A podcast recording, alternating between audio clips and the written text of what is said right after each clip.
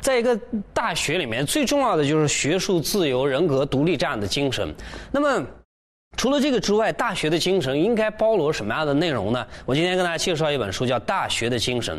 那么这本书啊，就是收录了很多呃主政大学的一些校长啊，他们的对于大学的理念的一些文章。比如说这里头有蔡元培、呃蒋梦麟，这都胡适，这都是做过北大的校长。还有像梅贻琦是清华校长，还有呃梁启超是清华国学院的四大导师之一。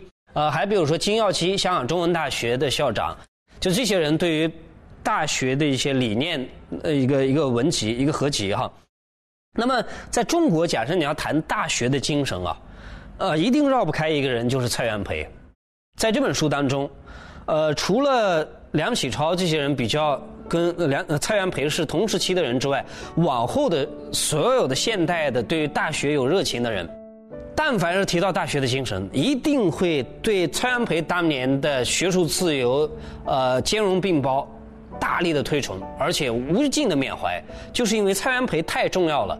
我们知道北大呢，它的前身是京师大学堂，一八九八年。那么一九一二年呢，改成叫做北京大学。他是一七年到二三年做北大的校长。那么在他的任上呢，做了很多的事情，都是奠定了现代大学的精神的。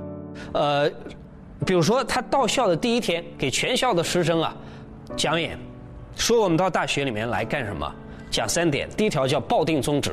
我们到这儿来是干什么来的呢？所谓大学者，研究高深之学问者也。我们到这边是来研究学问的，不是像很多人想的，我们到这边来做官或者来做生意的。第二条，砥砺德行。除了我们在学校里面研究学问之外，我们要通过几年的学习，我们要道德情操要提高。我们当毕业的时候啊，要比四年前。或者六年前要更加的优秀，更加的富有爱国心、责任心，这叫砥砺德行。还有敬爱师友，就是你在学学问的过程里面，你连老师都不尊敬，你连学生都没有办法团结，那像什么话呢？那么他们对呃呃这个老师的任聘啊、招聘啊也是非常严格的，但是。蔡元培当年的确做到了不拘一格的来招聘教员，比如说他招聘教员呢，只要满足这样的条件，什么条件呢？第一，真有学问；第二，自己有研究学问的兴趣；第三，能够让学生发生学问的兴趣。因为有些老师啊，自己有兴趣，但是没有办法把学生的兴趣引导出来。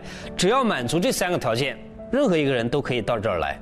比如说文凭不重要，今天你要到一个高校里面去教书啊，没有文凭那是万万不可以的。你至少要有博士学位吧，呃呃，或者有些学校甚至于要求你要有，呃呃，一定要有这个西方留学的经验啊，你呃，甚至于你要用啊外文能够教一门学问啊，都有这样的要求。但在过去，崔元培的时代没有这个。比如说最有名的例子就是梁漱溟，梁漱溟初中毕业，二十四岁。因为一篇研究一篇呃印度哲学的文章，被蔡元培看到，蔡元培请他来教北大的学生，前后七年教印度哲学，只有初中文化水平。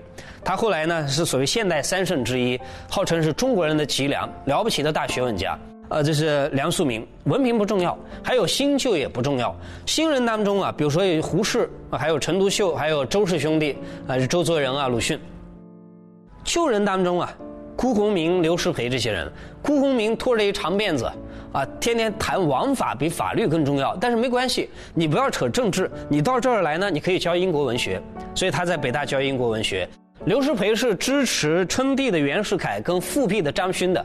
可是没关系，你到这儿来不要谈政治，你来教中国古典文献，这是都可以的。所以新旧之间都可以。而且教员到了北大之后啊，他的待遇方面的确可以。